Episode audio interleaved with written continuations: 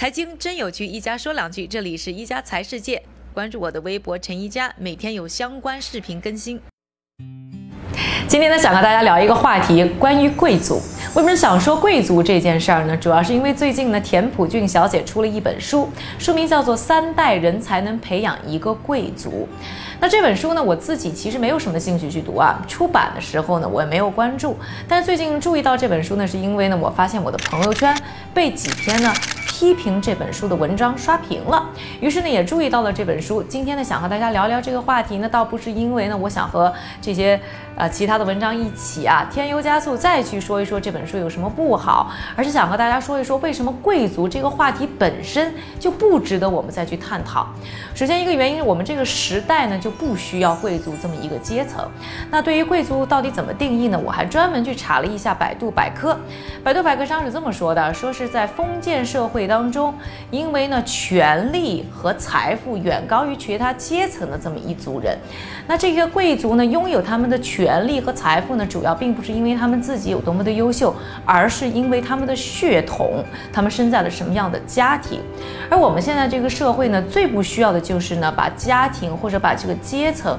因为血统的固化，而是希望呢，人和人之间，或者是说不同的这个族群之间呢，有更多的流动性。我们。建国已经七十周年了，取得了非常大的成就。这个当中呢，有一个非常重要的助力，就是因为给了很多有能力、有才干的年轻人以机会，让他们可以通过呢自己的努力，可以创造呢自己呢美好的事业。和整个国家的繁荣。另外呢，想和大家分享的一个例子呢，就是硅谷，可能是很多人心目当中的这个世界上最具有创新力的地方。在硅谷呢，这个小小的地方呢，诞生了我们现在世界上可以说是最成功的一批企业。但是你到硅谷去看的时候，你会发现呢，在街上并没有感受到啊，到处是不同阶层，说是有什么贵族阶层或者平民阶层的区分。你会发现呢，大家来自于世界上不同的地方、不同的角落、不同的背景，说着不一样的。口音的英语，那做着呢不一样的事情。所以呢，在硅谷这个地方，你尤其能够感觉到，这个世界真正的创造力已经不是来自于贵族阶层，而是来自于这些有梦的、有能力的、对于自己或对于人类的未来有追求的年轻人们。另外呢，我们这个世界呢不需要贵族，还有一个原因是，贵族就意味着它只是少部分人有的一个专属的特权。但是呢，我们现在更提倡的是希望。所有人好才是真的好。我们希望大家都可以有呢好的生活，可以有追求自己理想的机会。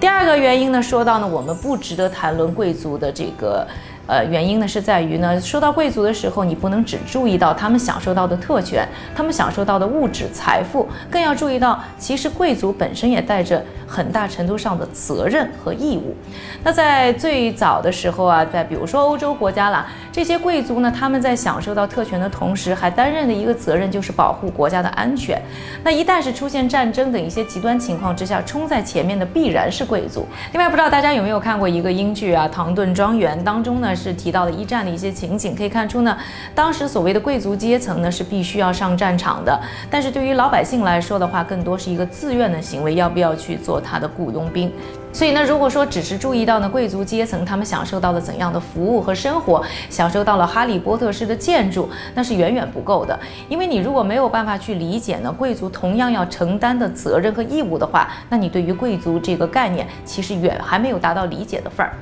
第三个，我觉得我们不再需要去谈论贵族这个概念的，还有一个原因就是贵族呢所附带的这一些呢所谓的礼仪呢，其实并不是我们这个世界或者说未来所需要的了。那比如说呢，有很多的批评文章。上呢提到田朴珺小姐在书中呢，非常的欣赏啊她在英国受到的各种各样的服务。那她呢提到了一个细节呢，就是呢有一次她需要 WiFi 密码的时候呢，有一个服务人员啊非常安静的、优雅的用一个精美的托盘，在一个小纸片上写上 WiFi 密码递给她。整个过程呢悄然无声，让她觉得呢非常的舒服、高端大气、上档次。先别说呢这个田朴珺小姐好像更关注的是服务人员的服务质量，而并不是呢。作为贵族需要有什么样的素质。另外呢，更重要的是，我们真的在这样的一个世界，还需要用这样的方式去生活吗？现在呢，各种各样的科技已经让我们人和人之间的距离呢变短，让我们和服务和各种商品之间的距离呢变得更近。我们不再需要呢有厨师在厨房里为我们做饭，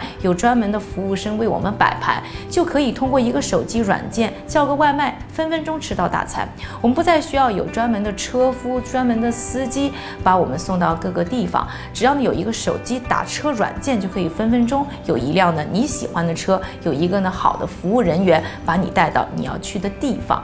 所以呢，我更觉得呢，在这个世界上，我们已经不需要去羡慕、追求、想要成为贵族，而更重要的是做好我们自己，保持对于这个世界、对于未知的好奇心和热爱，保持呢对于美好的追求，保持呢我们对于成为更好自己的勤奋，并且呢保持好呢对对于身边的人、身边的事情的一份尊重，这个可能才是我们这个世界最需要我们具有的技能。你觉得呢？感谢各位的收听，我们明天再见。